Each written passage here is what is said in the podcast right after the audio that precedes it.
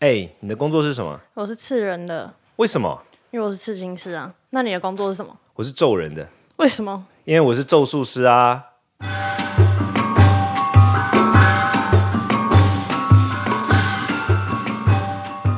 欢迎收听《咒术师下班后》，我是罗卓仁谦。嗨，我是季飞。咒术师听起来是不是很中二？呃，对，非常综合。好，我我们讲先讲中二这件事之前，我们要先本就是八股一下，我们要我要先自我介绍，就是呃，我自我介绍完换你啊，我我叫我我叫罗卓仁谦，哦天啊，好害羞，我很少用这个名字自我介绍。我叫罗卓仁谦，我是一个研究藏传佛教的工作者，然后这样研究很多年，然后我们的工作其中一小部分就包括咒术师这件事情，所以。呃，大概前阵子我就想说我要开一个 podcast 来聊我们的工作，因为我现在发现好多灵性的事、灵性的东西越来越多人在聊，然后我很少有机会跟大家聊这些主题。大概五六年前的时候，我曾经有一段时间每天都在直播，都在聊各种灵性的问题。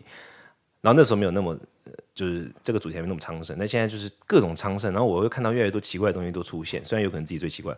对所以我就决定，谢谢你啊、所以我就决定要开一个节目来聊这个主题。然后呢，我就在我的我的 Facebook 上面真人说想要找朋友来聊，然后结果刚好季飞就传讯息给我，然后我就觉得哎好像蛮搭的，所以我就找季飞一起来玩。你要不要自我介绍一下？嗯，大家好，我是季飞，然后我就是个刺青师。然后我季飞是看本名吗？啊，对，真的？就就是我本名，这不是艺名。哦，我妈给算命师改的，哦说改完 OK，OK，OK 个性会好一点。嗯，那有有效吗？我觉得没有。 OK，这可以专单独聊一集，那没关系，请继续。你是一位刺青师，但是你的刺青风格好像不太常见，对不对？可以这样说吗。对，就是比较嗯，比较佛系嘛，就大家都这样讲。为佛风。对，为佛，但是我又不想要定义说我就是那样佛风哦子，对，就是不 OK 想要给人家那太多宗教意图。可是我觉得你的刺青风格不会很宗教啊，呃，你的刺青风格是我们可不可以说是曼陀罗风？对，你会怎么介绍曼陀罗风？嗯，因为它就是就是那种西藏还是什么印度，嗯就是嗯唐是是卡是是或者是是那种黑拿，就是那种印度手啊有有有绘有嗯那种东西，就是流传下来，然后再去做一个延伸是，所以是就会跟他们那种就会有点扯上关系，哦所以我觉得 OK 是祝福的含义啊。那我想问你，为什么会想要，为什么会想要毛遂自荐来那个来来来来来跟我一起录音？就是我想我想听听你的你你你的心路历程。因为我看到就觉得天哪，这简直在讲我，就是我你就是确定吗？我那个条件里面有一条是说 这个人要很迷信、哎没，但就我也我也不算是完全迷信，但是我觉得自己不迷信，但是我就会叫别人说啊，你去庙里拜拜啊，你去做什么事情，但是我自己就是会觉得啊，我不需要，对，不过我回回话说回来，刺青师这个工作感觉是会接触到蛮多灵性主题的，呃，吗？对，我觉得我个人的风格会吸引到更多相关的客客户，可能就是哦做，因为我的风格的关系，所以会吸引到很多瑜伽老师或者是什么做灵气的、做催眠的，就各类的都有。然后或者是那种无师自通，反正就是一些通灵的、啊、奇奇怪怪的，就是都会特别喜欢我的风格。嗯，OK，我我们这一系列的这个咒术是下班后，顾名思义嘛，咒术就是我。然后我们下班就是聊一些聊聊一些我们的工作的，不算不算秘辛啊，一些有有趣的东西。然后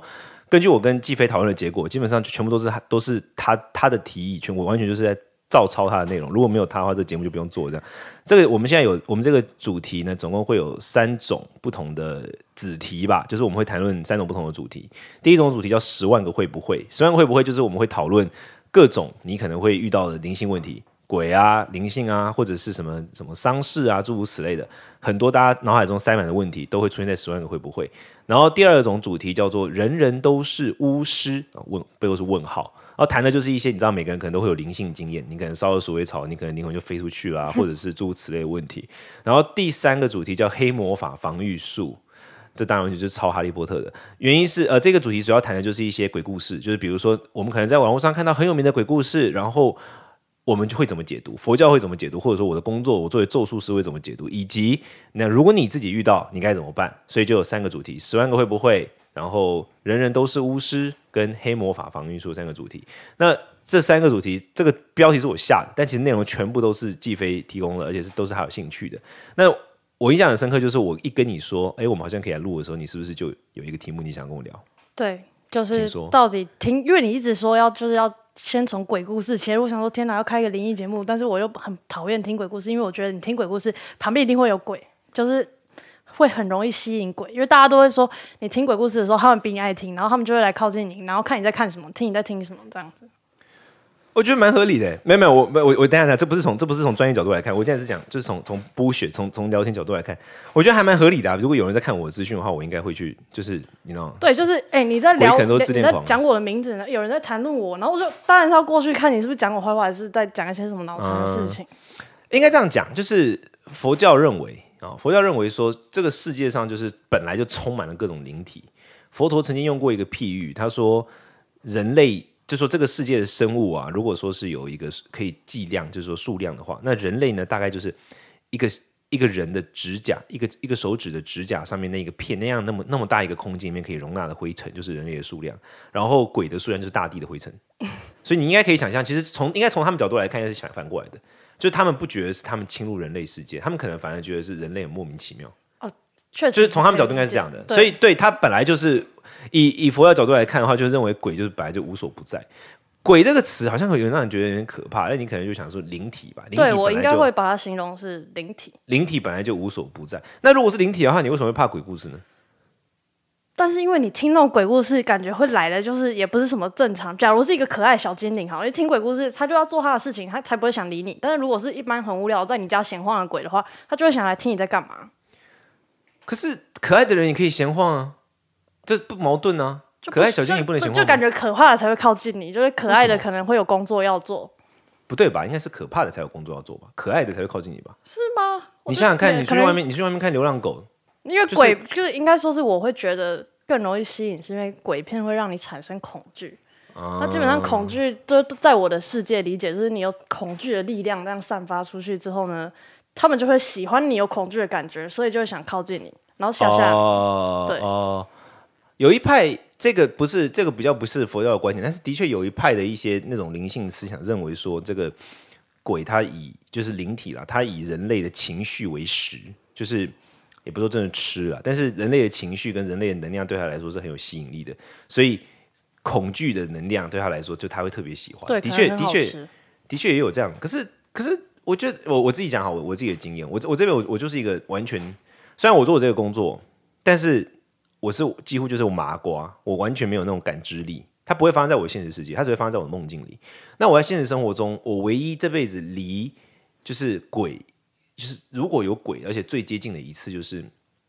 我小时候住在嘉义，我十岁到十二岁的时候，我那时候是僧侣，不是咒术师哦，是和尚那时候。然后我那时候在嘉在嘉义出家，然后我们嘉义有一个地方很有名，就是明雄。哦，对对对对，明雄不是只有鬼屋有名，明雄的就是跟墓墓地有关都很有名，我不知道为什么。比如说那个时候嘉义有一个最嗯嘉义县嘛，应该算是比较有名，我们都常去的公墓就在明雄。我印象嗯我到现在印象还是很深刻，它叫二十三号公墓。然后我们就会常常去那边要做一些法会或什么的。然后有我记得我第一次去的时候很小，那就是大概就是十岁吧。然后嗯那个公墓它是怎么样？就是说那个公墓是呃。现在台北可能，或者说，因为我们住台，我住台北，因为台北嗯现在这样比较少。可是现在都其实都很多弄地到塔方，里面了吧？对，就是它本来是都是土葬，我知道但，是政府正在推动它变成火葬的一个地嗯方，所以它是一个整个地方都是土葬，但是中间有一栋火葬的建筑，就是中间有一个塔，嗯它它长得蛮奇妙，它就很像是你就想象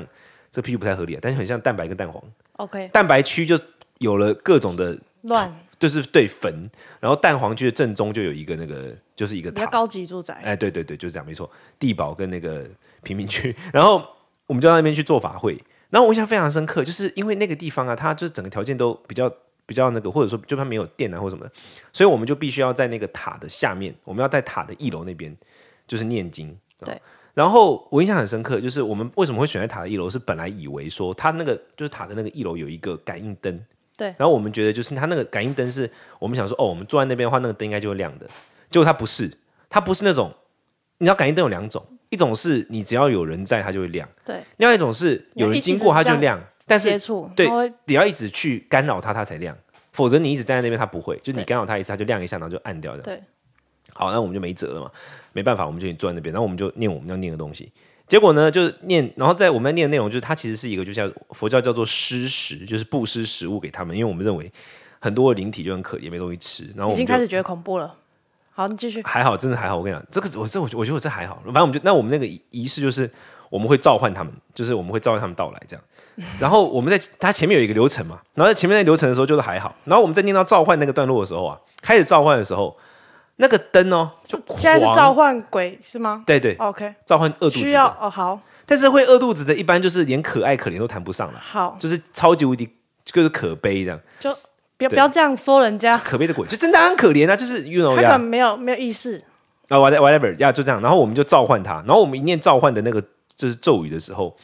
他那个灯呢、狂亮，就是你知道你有听过那个灯会亮到会发出声音吗？哦，我知道，我就知是道，发出干干嗡干嗡，不是、哦那个亮电灯泡啊，它就发出一种就是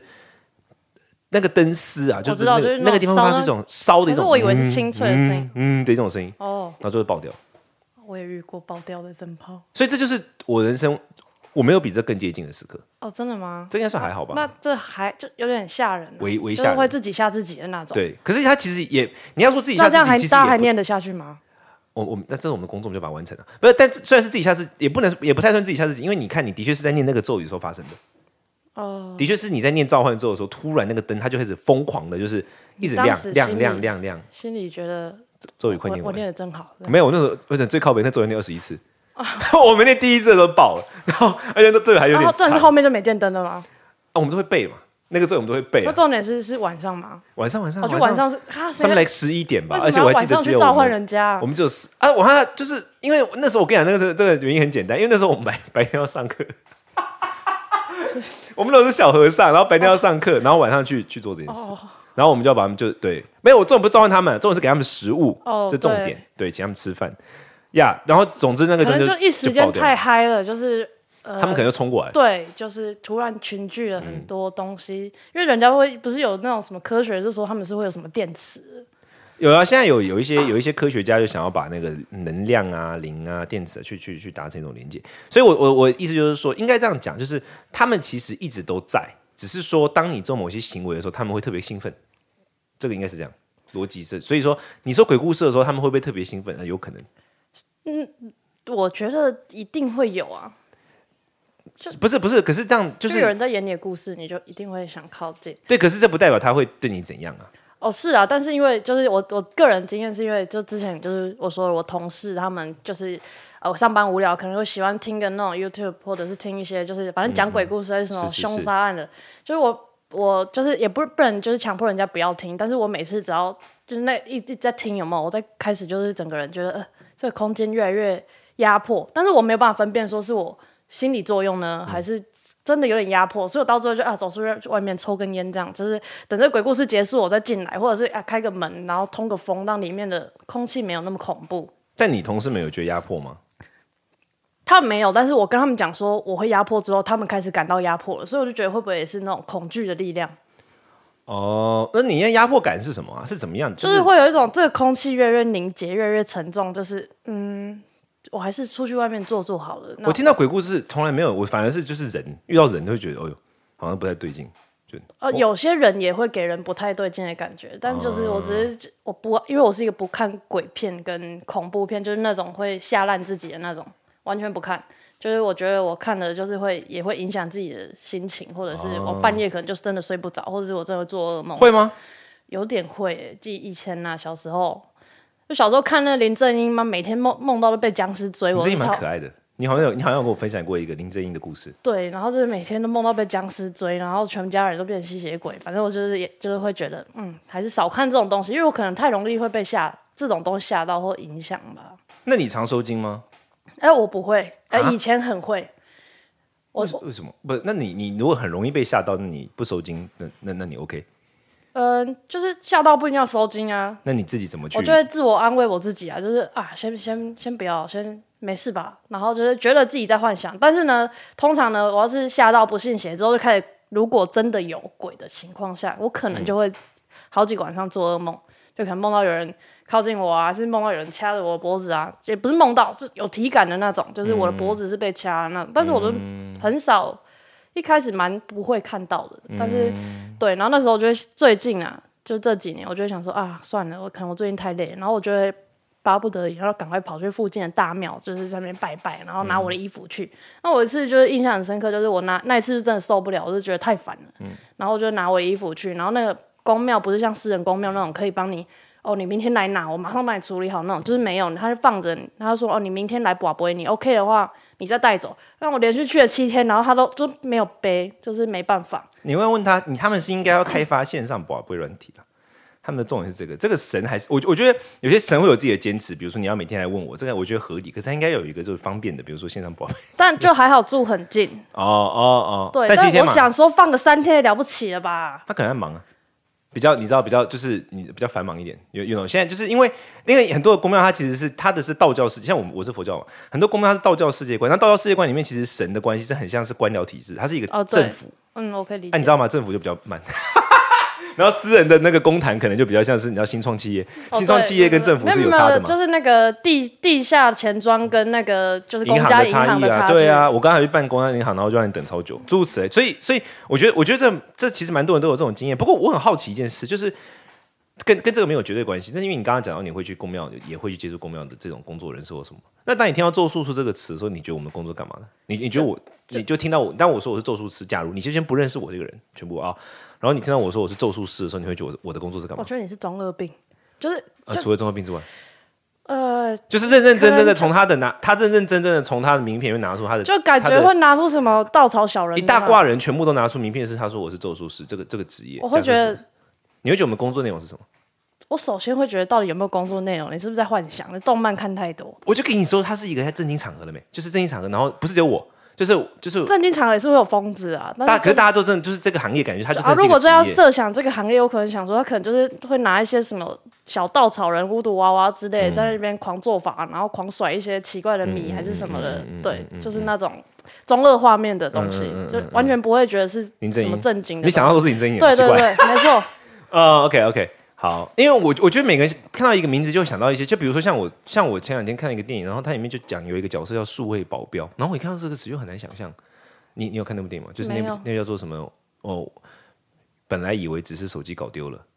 没有最近很红，它是一个有点有点嗯我回惊家悚再看片一，下有点惊悚片，对，啊它不没有鬼的，没有鬼的，哦它就是好哦遇到一个跟踪狂就对了啦。 ，OK，对他叫他他的头衔叫数位保镖，但他其实就是帮助你不让你的，比如说如果你电脑被骇客入侵或什么，他是那种帮你处理的嗯防火墙所以叫数位保镖。哦，OK 对，可是那你看到这个时候，你就想说，嗯，你你干嘛的，对不对？下意识就会这样想。哦对对所以咒术是你想到的就是，就就是觉得感觉就是一脸不务正业，嗯嗯嗯然后就是搞一些对神神鬼鬼的东西。那那你们想问我的工作是什么？你不问的话，我没办法自我介绍，我很害羞。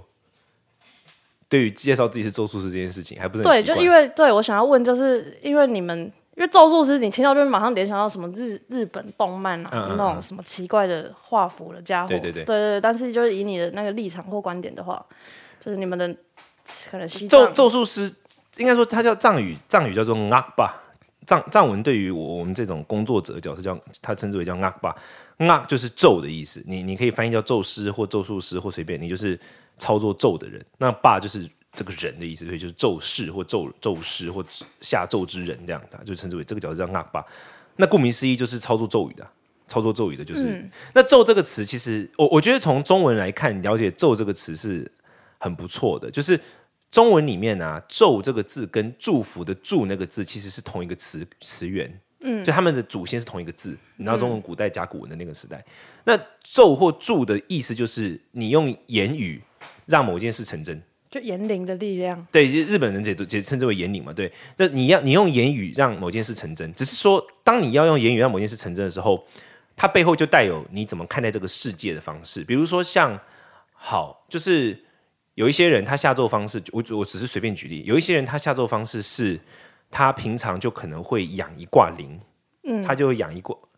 养小鬼啊，讲白就是他会养一挂铃铃为他的军队，然后他就是使唤他们。去完成他的目标，嗯，十亿啊，他们，那可能有一卦是这样的，那有一卦可能比较强大的咒士是，他就是不需要靠这个，他是靠他极度强大的意志力。那他这种就需要大量的冥想。嗯对，那他的意志力贯彻出去的时候，他的咒语就能够达成。嗯那另外一种是印度更流行的，就是那种咒士，他平常是不讲话的，他们持守某一种独特的戒戒律叫什禁么五语，年不讲话那种，不是只有五年，他都不讲话。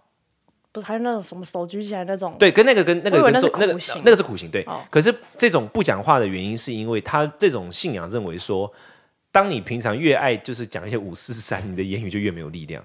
所以这种不讲话的人，他讲话哦一就是有讲力就一定要认真的那对一句，那这种的话也是另外一种咒力，就是基本上每个人去让他的咒语成真的方式，语言成真的方式有很多。那这一些你都可以统称为叫做咒术师或咒师，对，只是核心还是那个语言哦，你的语言如何成真？那为了要让语言成真，你可能要调动仪式，你可能要、有些人会画符啊，有些人会摆贡品啊，有些人弄一个神像啊，巴拉巴拉巴拉，随便有各种方法。对，然后呃，透过这样的方式让你的语言成真，但是你语言成真的时候，同时你也得了解这个事情背后的脉络，那你才有办法让你的语言成真的时候，它是最能够应该说切中你所要的需求。所以，比比如说像我刚刚举的例子，就好像说，可能道教的世界观里面，他会认为说，呃，这个神的世界是一个像政府这样的，对，哦，所以他的可能他的咒就是有一些是调动神的力量，不是靠自己的力量，可能是调动神的力量来帮助他。但有一些派系，呃，道教可能也会有一些派系，他们注重的是内丹的修炼，就是说个人的那个能力的修炼。那他可能就不一定是调动神的力量，可能对他来说就是我自己掌握这个咒语的力量来来行使它，也有可能是这样。但是我对道教派系没有那么熟悉，但可能类似像这样子，嗯，他的每个人的世界观会不一样，然后他使用的方法也会不一样。这样讲会不会太复杂，还好我还可以理对解，，大概是这样，就是这是我这就是我们的就看有没有借力使力，跟我把那个信念对对对，放在那这自个己就身牵涉到每牵涉到每一个它的体系理论体系不一样。对对，比如说有些理论体系它是认为说上就有人不是一样的公式啦。对，有些理论体系会认为人是其实可以胜过神的，所以我不需要靠你啊，我自我自己是可以掌握比你更强大的力量。那比如说像印度有些体系认为是什么？他认为说那个咒语是一种古老的一种原则，连神他也都是学习这个原则，就是神跟人是学习同一套游戏规则。嗯，只是看像比如说像印度神话里面都会说湿婆神他会去打坐啊、哦，对，湿婆神非常爱打坐，湿婆神会冥想，然后他有时候也会突然 k 笑暴怒，这样就他就是跟人很接近，他就是比较厉害的人。那他跟人一样，也是学习同样的游戏规则，有各式各样的不同的版本，这样。所以那这就是大概咒术，咒术就是这个逻辑。那咒术师就是操作咒术那的可人，能当下觉得中二，就是可能毕竟咒这个在我们的从小长大，就是觉得这个词就是觉得就偏负面，大概七十 percent 就会觉得是负面，就是感觉你诅咒，而不会是因为假如我今天说我祝你吉祥如意，那也是一种咒嘛。对啊，我祝你吉祥如意等于我咒你吉祥如意。对对对，所以其实也是可以有正面的意涵，只是当我听到咒的时候，当然第一个反应就会觉得这绝对是在搞一些无为不为。就是言语强大的人，他呃，这个咒，我我我我讲一个简单的故事来把这个这这一集 ending 掉，就是在佛教里面咒的这个故事最古老最古，就是有记载是在佛有一部经典，就《阿含经》里面的象象喻经，呃，应该象邪经吧，象邪经里面讲的一个故事，就是说经典名字我还不是很确定，我忘记，但大概它的内容就是讲说，佛陀有一个徒弟，佛陀是一个人嘛，古代一个真实的人类这样子，然后他有一个徒弟，那那个徒弟呃出家以前原本是一般人，后来变成僧侣。那他出家以前叫做安古利玛拉，梵语叫安古利玛拉，央觉摩罗。那安古利玛拉他最有名的就是，反正呢就有一个很很复杂的背景故事。总之呢，他有一段时间就变成了一个杀人魔，嗯，每天杀人，嗯，但是他这个杀杀人不是因为他自己，是他他就他就被一个老师误导，他每天杀人，然后杀了要杀他要杀一千个人，然后他杀到九百九十九的时候呢。佛陀就觉得他真的太太可悲了，但我不知道为什么前面不觉得，就突然觉得他太可怜了，这样。就然给后他佛陀杀就去了，度化他。对，那佛陀度化他的方式就是佛陀去引诱他杀杀他，嗯，结果他没有办法追到佛陀，他后面追杀就追不到这样，嗯然后佛陀就度化他了，就跟他讲说你那个经典里面是说安古里马拉对佛陀讲说你给我停下来，然后那个佛陀就跟他讲说我早就停了，我就停止。伤害自己也伤害其他人，但你还没有停止，就类似于一个这样的故事。然后他最后就就就停止伤害众生啦，然后后来就出家变成一个圣人这样子。让他变成一个圣人之后，当然他不会说因为出家大家就放过他嘛。对，因为佛陀的面子，所以大家就是国家没有把他抓去干掉，可是百姓还是痛恨他，看到他就丢石头什么，对就是他的报应嘛。那有一次安古利玛拉他要去城市里面办事情的时候，他到了那个城门的门口，呃，最古老的说法是说他看到一头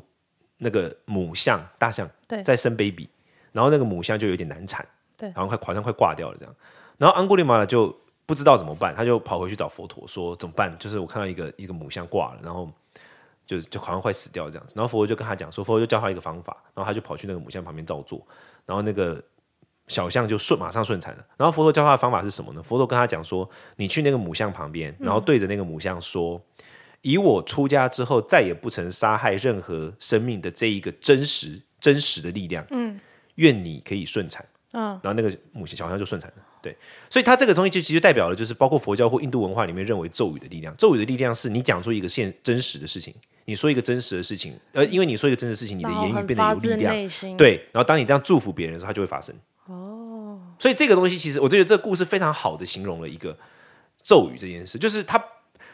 愿你顺产不是什么咒嘛？对，对，可是他可是是我因觉得为祝福也是算是一种咒对，可是因为那个人本身意志力极度强大，对所以他的那个东西就外显到了外面。那反过来说，因为一般的咒术师就是意志力没那么强大，所以大家只好念一些古老的来自对某个人念下来的东西，就变成现在大家就想到的咒这是样。拿一些酷毙的东西来念一念，对就对是对，但其实是因为我们自己没有办法把我们的任何语言，像我们这样的咒术师，我们没有办法把我们的任何语言都变成那么强大的咒力，所以我们就意只念能还够不够强，对，我们就复制前面的人已经被他的意念所祝福过就的，是很烂的法师，然后拿一些很厉害的胡啊这样子，哎，对对对对对，哦这个 P 非常棒，好大概就可以这个理意解思。对，这就是我咒术师，但好像没讲过工作内容，工作内容可以之后再讲。啊好，我们这集是不是差不多这样？你有什么好最后想要？你有最后想要想要问什么问题吗？没有什么问题，但就是咒术师还是偏中二啊啦。 但宙斯听起来很可怕啊！本来我想说叫宙斯，可是宙斯听起来更可怕吧？对啦，咒咒师就是真的完全就不会以为是咒术师，你只会觉得下班之后，下班之后当个中二的人，我觉得是 OK 的。哦好好我接受，好，如果你听了《咒术》下班后，你有任何问题想要留言给我们，想跟我们分享的话，你都可以留言给我们。那记得你听到的话，一定要帮我们在 Apple Ca- Podcast 上面打一个五星评论。你也可以来呃，Face Facebook 搜寻“罗卓人谦”，四维罗卓越的卓，仁爱的人，谦虚的谦，看看我平常在干嘛。那如果想要找到季飞的作品的话，你会鼓鼓励他们去哪里寻找？嗯，用心找，好你了真，的不要让大家知道吗？有心的人才会找到啊，我觉得就不用不想特别讲，就可是你那个季跟那个飞不好找哎、所以咯，所以有心的人就会找到啊，好，那有心的人我们就下次见喽，好拜拜拜